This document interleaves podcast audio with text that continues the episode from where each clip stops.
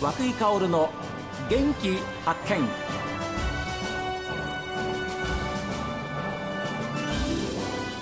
おはようございます和久井薫です和久井薫の元気発見一日の始まりは私が発見した北海道の元気な人と出会っていただきますえ今週は小樽出身の写真家そしてえー女子スキージャンプを題材にした短編映画の監督も務められますえマカロニ写真事務所代表の大橋康之さんにお話を伺いますえどうぞよろしくお願いいたしますどうぞよろしくお願いいたします。えー小樽ご出身でいらっしゃいまして、えー今44歳になります。なりますかはいあー一番いい時ですよねあ、そうですか。ええで広告写真をはじめですねドキュメンタリー最近ではその自主制作映画あといった、まあ、本当にあの幅広い分野の、えー撮影、えーも含めたですねあのお仕事をされていらっしゃいますけれどもどうなんですかカメラマンプロの写真家にはやっぱり憧れていらっしゃったのそうですね。あの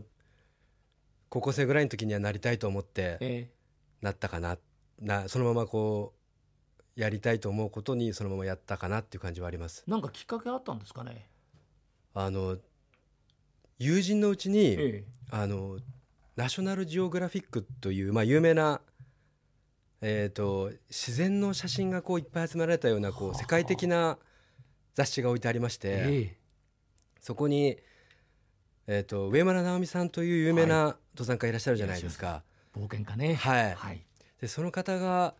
えー、とマッキーニーでしたかねはいあそこへこう、登っているというような景色が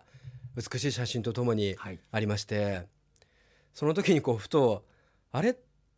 これ誰か一緒に登っているということにちょっと気づいたんですよ。なるほどはい、確かに登ってなかったらこんないい写真撮れませんもんねですよね。はい、うんその時にこうなんでしょうこうあすねお顔も見えないし、はいもしかしたら名前も出てなかったのかちょっとはっきりその時覚えてないですけど、うんあそういう方がいるんだなというのにちょっとこう惹かれたような記憶が残っております。あーやっぱりこう出会いってのは大事ですうよね、ん本当だと思いますよふっとしたことにこうあこれなんだってそこからもう興味がはいどんどん湧いてって、はいまあ、今のようなねはい本当にあのプロの、まあ、カメラマンに当時そういうふうには思われたんですけどよしこれはもう俺はプロのカメラマンになるぞみたい な何かこうそのそういうことをこう一緒に経験できるのかなと思った印象がちょっとありましたね。えー小樽、で生まれましたはい、生まれました。どんな少年だったんですか小さい 頃いやー本当にあれですねこう毎日海に行きああそ親に毎日怒られ。うはいなんでなんでかわかんないですけど毎日怒られてるの記憶がありますね子供の頃はねうー、んでもまあ夏は海でしょうし、はいはい冬はスキー山に行き山に行ってね、小樽はやっぱりいろんな意味であの四季折々素晴らしいえー街であるわけですけれどもはいじゃあ実際にその写真家を意識してはい撮り始めたっていうのはいつ頃からなんですかそうですね本当にお仕事させていただけるようになったということであれば、22、3ぐらいだったような気がしますはうんいそれは例えば写真専門学校とかそういうところに行かれたんですかあの写真の専門学校に行こうと思ってお金をすごく貯めていたんですよすごく貯めたははいい その時の私にとってはもう一生懸命お金を貯めたんですけど、その当時アルバイトしていた先輩に、うんちょっと沖縄に行ってみないかと誘わ れて貯めたお金があるんだったらはいあただそれはあのえっ、とプールの監視員をしていたんですよ当時ほうほうほうほうはいでこう水中写真というジャンルもあるじゃないですか、はははなんでそれにこうこじつけて行ってもいいかなと思ったような気がしますその当時ははあはで1週間ほどその先輩と一緒に行って、うん実際あの水中写真は経験させていただいたんですけあど、はいそれから1年うん沖縄に えいてしまいました。いいまるしことたになっちゃったのはい。それがきっかけで、はい。そしたらプロのカメラマンになろうと思って一生懸命貯めたお金はなくなっちゃった なくなりました。使っちゃった、はい沖縄で、はいそりゃそうですよ1年もいれば そうですね。あーでもそれはそれでまたいい経験なんだったんでしょそうですね。今は本当に、あの、それがあったからと言ってもいいんじゃないかなというふうに、はい、はい、撮る時どんなことを一番大事にして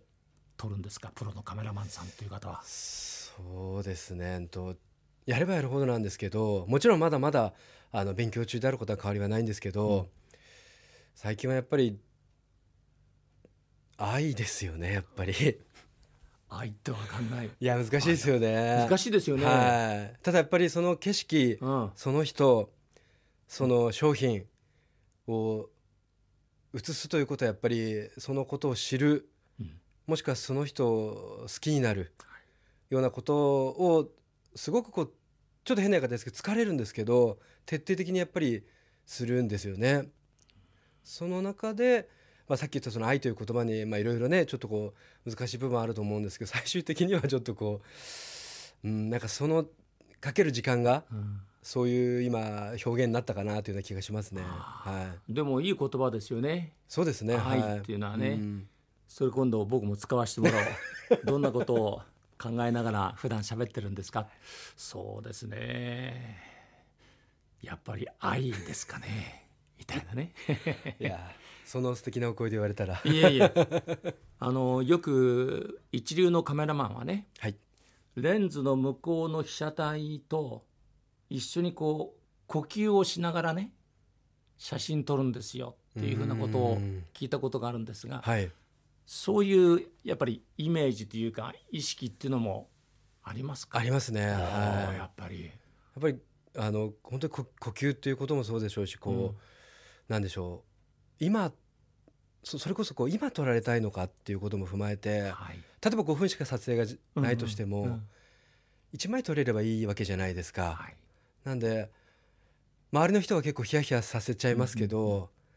1分ぐらいで撮っちゃう時あります 3, 3分から4分ぐらいはもう、えっと雑談というんですか、はい。はあいーその雑談が大事なんですよね。っていうことにやっと気づき始めましたね、はうんですから取られる側はやっぱりいかに心をね、はい開いてそのカメラマン撮っていただく方に向けるかどうか向き合えるかどうかだと思うんですよね。い、いや本当ですね、うんはいやそれなんかなんとなくわかりますね私たちもこうやってまあ、こういうインタビューさせていただいてる中でやっぱり特に初めて会う方なんかはね、はいまあ、今回もそうですけれども、はいえー大橋さんは僕に対してどんなふうに思ってお話をしてくださってるのかなっていうのはやっぱり思いますから。はい、ねえ大橋康之さんプロのカメラマンとしてまあ活躍されていらっしゃるわけですけれどもいろんな人をですね当然こうカメラに収めるんですけれども実はですねあの人も撮ってたんだという話が出てきますさあこの続きはまた明日です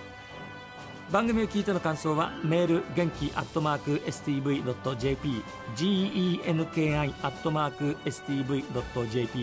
ァックスは011-202-7290